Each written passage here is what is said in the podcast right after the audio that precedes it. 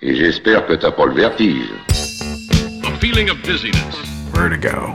A swimming in the head. Vous écoutez Vertigo, présenté par Lucien Ducasse.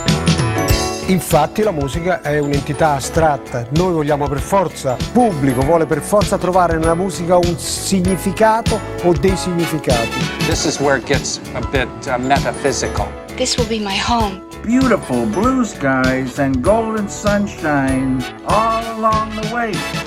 Bonsoir, bienvenue dans ce nouvel épisode de Vertigo, un nouveau vertige musical qui nous emportera d'un titre à l'autre, et ce soir on risque ne plus faire de différence entre certains morceaux puisque l'on va s'arrêter sur les ressemblances et les sonorités qui peuvent se retrouver d'une chanson à l'autre, et vous allez voir que c'est souvent très facile de parler au mieux d'hommage, de référence, et au pire de plagiat, quand la réalité est en fait beaucoup plus complexe. On va d'abord poser les bases pour commencer et rappeler quand même que la musique dans notre société occidentale peut vite trouver ses limites, quand bien même elle offrirait des possibilités presque infinies, comprenez presque entre guillemets. En musique, quand on se cantonne à un genre musical, avec la culture et les codes que cela implique, on finit bien par faire un tour et c'est assez facile de se répéter, surtout de répéter ce qui a déjà été fait par quelqu'un d'autre. Et croyez bien qu'il n'a pas fallu attendre Internet pour que cela se produise, loin de là, d'autant que notre cerveau a le malin plaisir d'enregistrer des sons et de nous le rappeler bien plus tard en nous faisant croire qu'on a naturellement eu l'idée de ce même son alors qu'on ne fait que le répéter. C'est comme ça que l'on se plonge dans le monde très compliqué de l'inspiration, de la copie, du plagiat, et que l'on se rend bien compte qu'il y a plein de facteurs différents qui amènent l'auditeur et l'auditrice à se dire tiens mais c'est bizarre, j'ai l'impression d'avoir déjà entendu ça ailleurs. En tout cas, vous vous doutez qu'un sujet aussi vertigineux, on en reparlera très souvent dans Vertigo, et ce soir on va en rester à ce qui est peut-être la zone la plus floue dans cette histoire, la plus subjective aussi, la ressemblance. On ne diffusera donc pas un titre et l'une de ses reprises, ni une véritable copie pirate d'un artiste par un père, mais uniquement des sonorités qui se répondent les unes avec les autres parce que l'on y retrouve les mêmes accords ou la même ambiance, peut-être une inspiration plus ou moins consciente, bref, la magie de la musique dans toute sa splendeur. Commençons par un exemple rapide, car je vous ai peut-être perdu en cours de route avec mes explications, Lorsque j'ai préparé notre émission consacrée aux sorcières, j'ai failli diffuser la chanson Sunny de Bobby Hebb, chantée par Cher à la fin des années 60, et ça m'a rappelé une de mes versions préférées de ce standard qui a de toute façon été repris des milliers de fois par un peu tout le monde, celle de Marvin Gaye, toujours en 1966. En voici un extrait.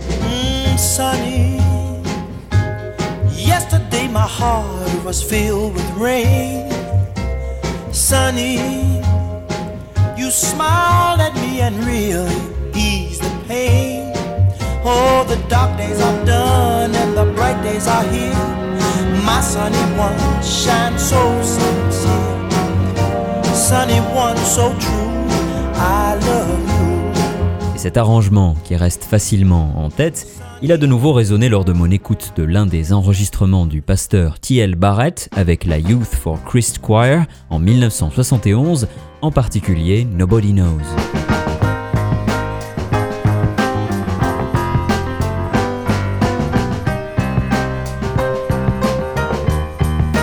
Dès les premiers accords, on pourrait tout à fait chanter Sunny par-dessus.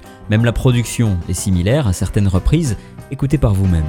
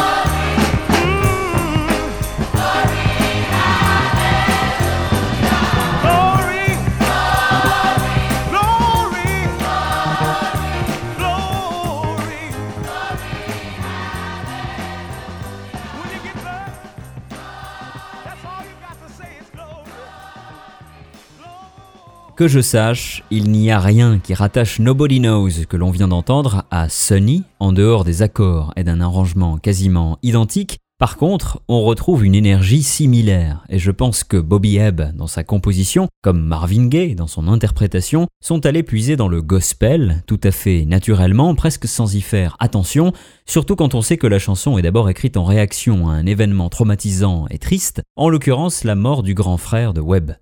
Avec cette balade ensoleillée, presque cathartique, Webb puis Marvin Gaye, par exemple, prennent un peu la même direction que le pasteur T.L. Barrett avec Nobody Knows. Voilà en tout cas une petite idée de ce qui guidera notre voyage musical, et tant qu'on est dans les chorales, on va s'intéresser à l'une des ressemblances les plus célèbres de l'histoire de la musique, une des plus mystérieuses et controversées aussi. Ça commence avec les Edwin Hawkins Singers, Oh Happy Day. Happy day. Happy day. Oh, a happy day. When Jesus was. Oh, when he. When Jesus.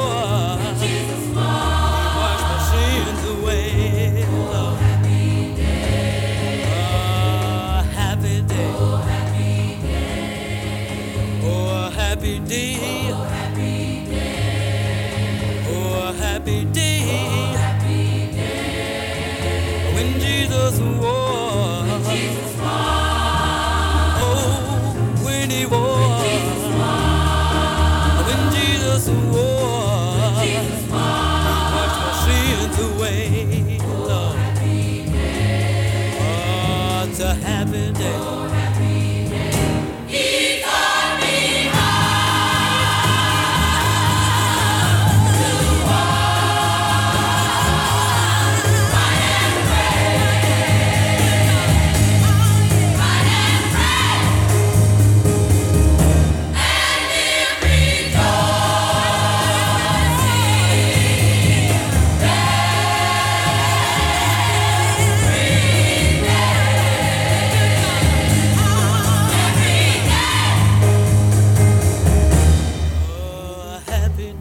Oh, happy day. Oh, a happy day. Oh, happy day. When Jesus was. When Jesus was. Oh, when he was.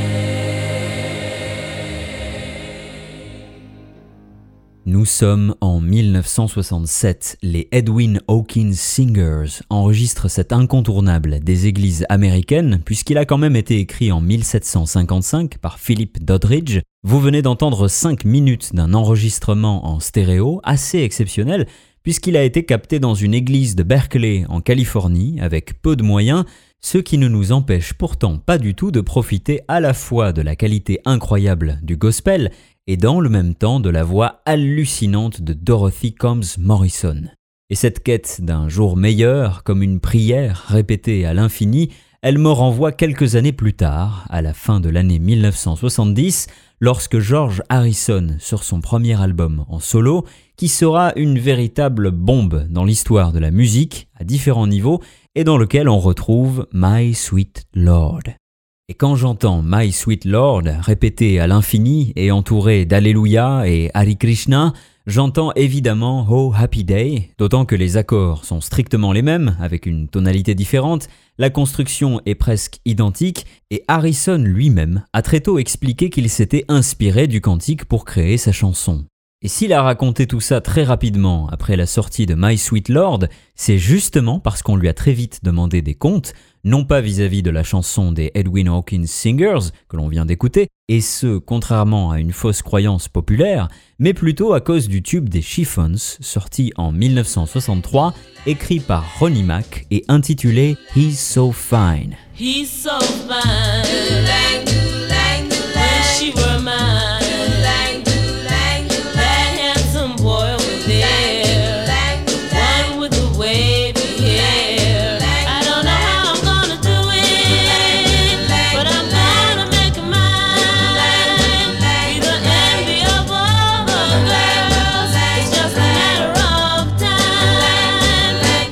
Dès 1971, beaucoup de voix s'élèvent pour accuser Harrison de plagiat.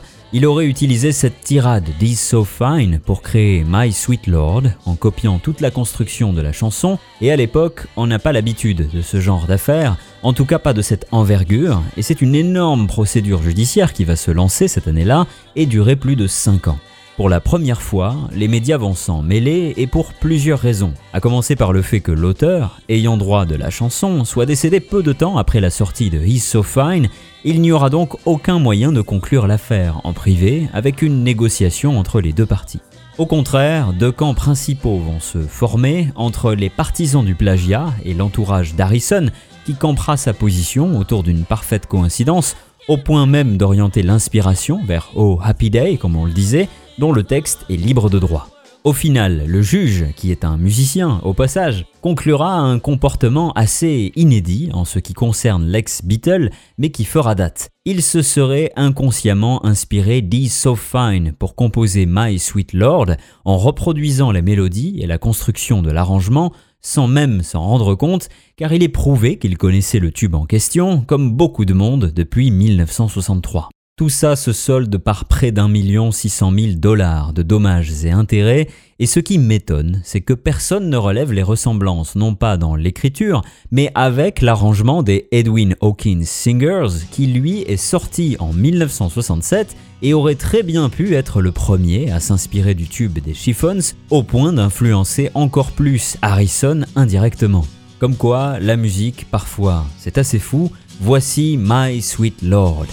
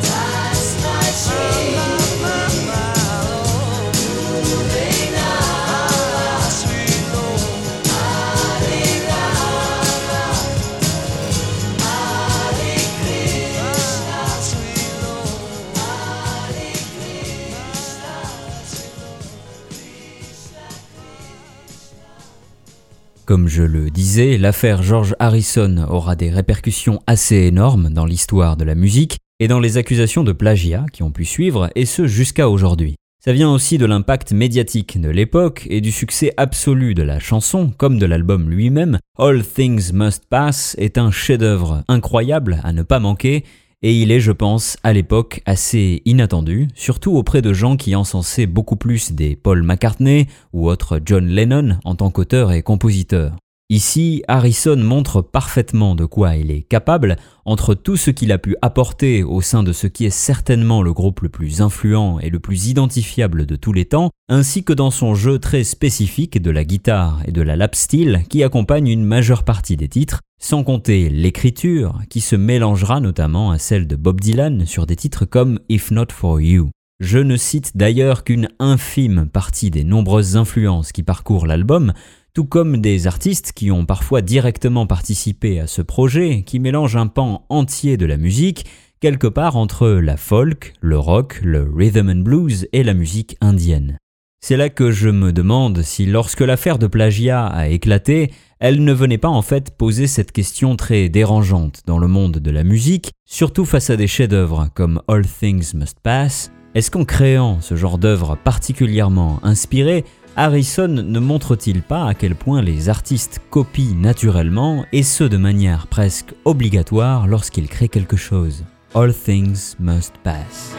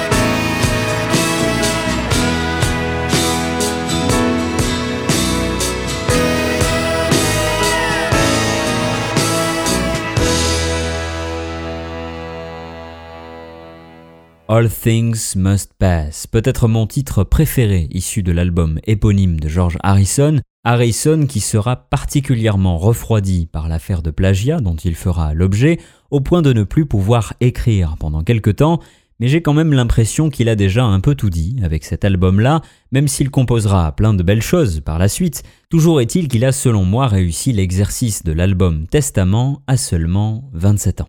Et à son tour, il a certainement influencé et été l'objet de copies parfois inconscientes pour un bon nombre d'artistes. Justement, quand j'écoute All Things Must Pass et ce lancement en accord de mi qui suivra toute la chanson d'une manière assez lancinante, je pense à un autre tube du Allman Brothers Band sorti en single en août 1972, peu de temps après, et qui démarre bien évidemment par le même accord de mi à la guitare avant de raconter d'une manière tout aussi lancinante la recherche et la légende qui entourent une certaine Melissa.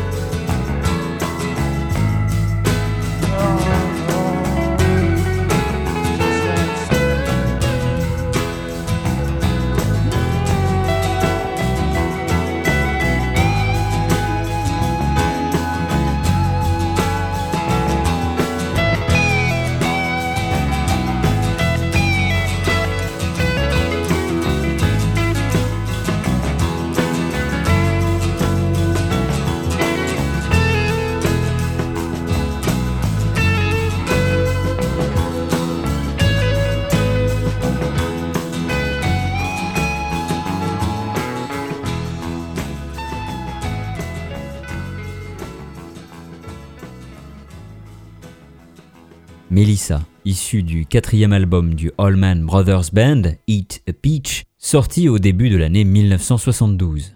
Et cet accord de mi, accompagné des plaintes de la guitare solo qui rappelle un peu un son de lap steel, il vient sacrément résonner avec le titre d'Harrison. En réalité, je pense que la ressemblance vient surtout du style, pour ce genre de ballade assez calme. Pour peu qu'on ait le même accord dominant, on retrouve forcément la même ambiance et le parallèle devient facile à faire. On va garder cet accord de mi, et je peux même vous emmener encore un peu plus en arrière, avant même l'album de George Harrison, lors de ce qui sera la dernière représentation sur scène des Beatles au complet. Et quelle scène, puisque l'on est évidemment sur le toit des studios Apple, qui appartiennent au groupe à l'époque, la période est particulière pour la formation, c'est peu de le dire, et elle est racontée à la perfection dans le documentaire en trois parties récemment retravaillé par Peter Jackson pour Disney ⁇ et qui a eu droit à une sortie physique en Blu-ray que je vous conseille absolument. Ça donne l'occasion de mieux comprendre ce qu'il se passait au sein du groupe le plus influent de l'histoire de la musique, et ça, déjà, c'est pas mal, et ça apporte un nouveau regard sur le fameux concert sur le toit que l'on peut enfin découvrir en intégralité et sous tous les angles pour profiter dans la meilleure qualité possible de titres comme celui qui va suivre, Rappelez-vous, lancinant mais un peu de rythme, le clavier électrique de Billy Preston, on part de l'accord de Mi et voici Don't Let Me Down.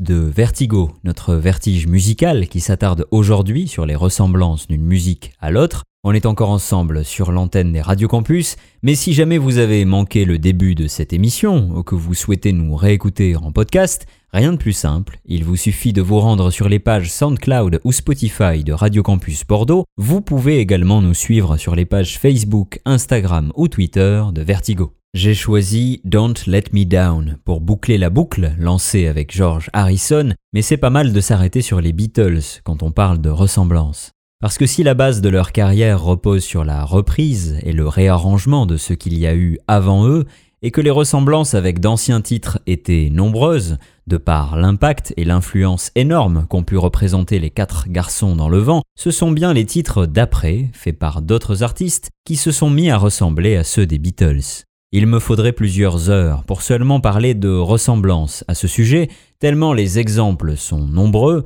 alors on va se contenter d'un seul détail aujourd'hui, un détail qui m'a beaucoup travaillé en grandissant lorsque j'essayais de me souvenir quel pouvait être le générique de l'émission Va savoir sur France 5 et qui, dans mon souvenir, ressemblait beaucoup à une chanson de Queen.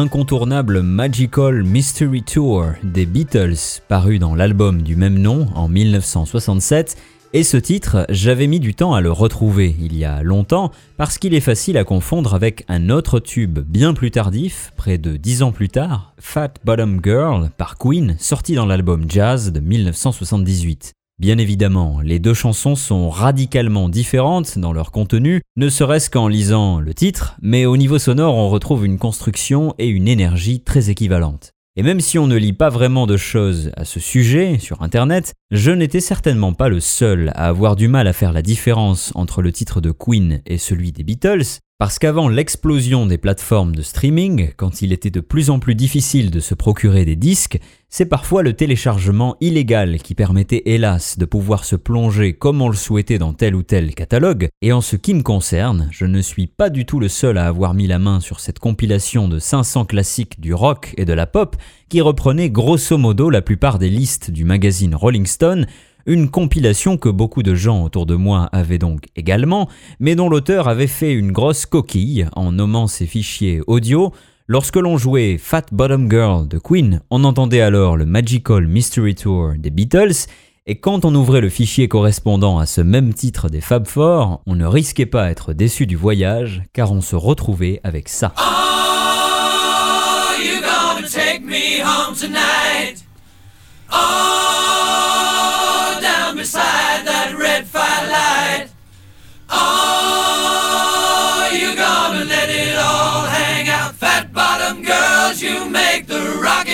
merry-go-round.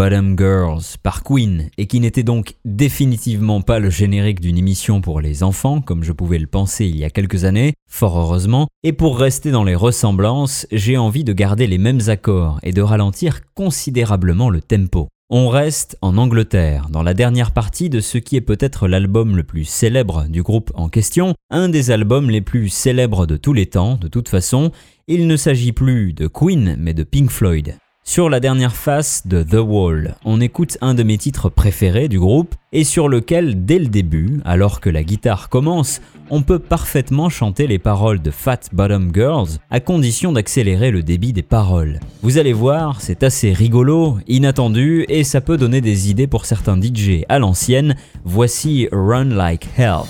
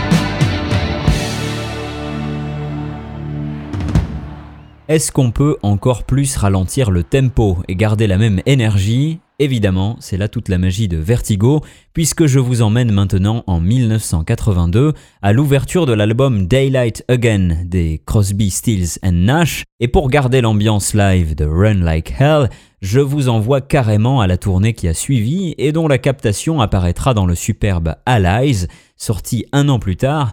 Gardez bien en tête la batterie agressive et les descentes d'accords de guitare des Pink Floyd. Voici maintenant Crosby, Stills and Nash avec Turn Your Back on Love.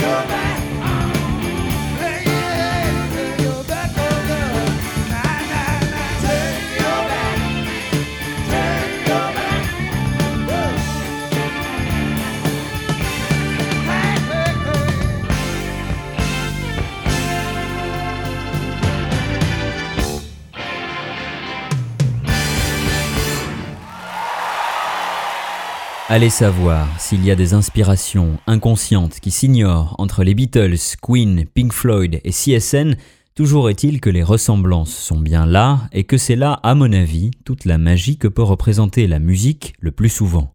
Comme quand j'écoute Turn Your Back on Love et cette façon si particulière pour Stephen Stills de chanter les couplets qui me rappellent un autre titre pourtant très différent et ici interprété en solo avec son jeu de guitare absolument légendaire. Ça sera le mot de la fin pour ce soir d'ailleurs. Le temps pour moi de vous remercier de nous avoir suivis. On se retrouve très prochainement, je l'espère, pour un nouvel épisode de Vertigo. Voici l'immense Treetop Flyer. À bientôt.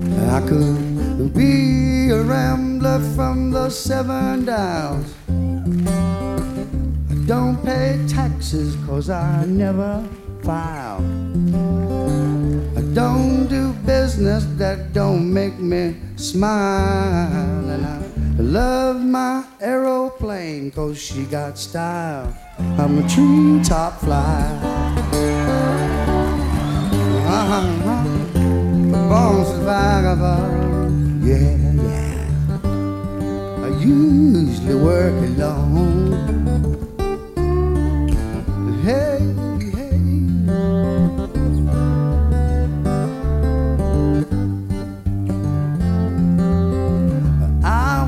Whiskey, anything with guns.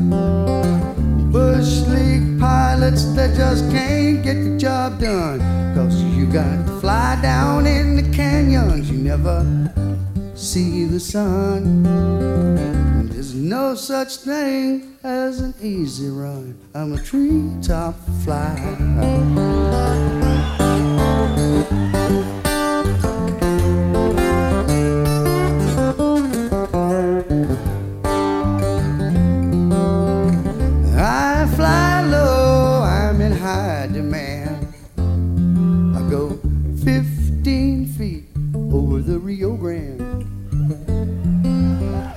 180 knots blow the mesquite right up off the sand. And I'm seldom seen, especially when I land.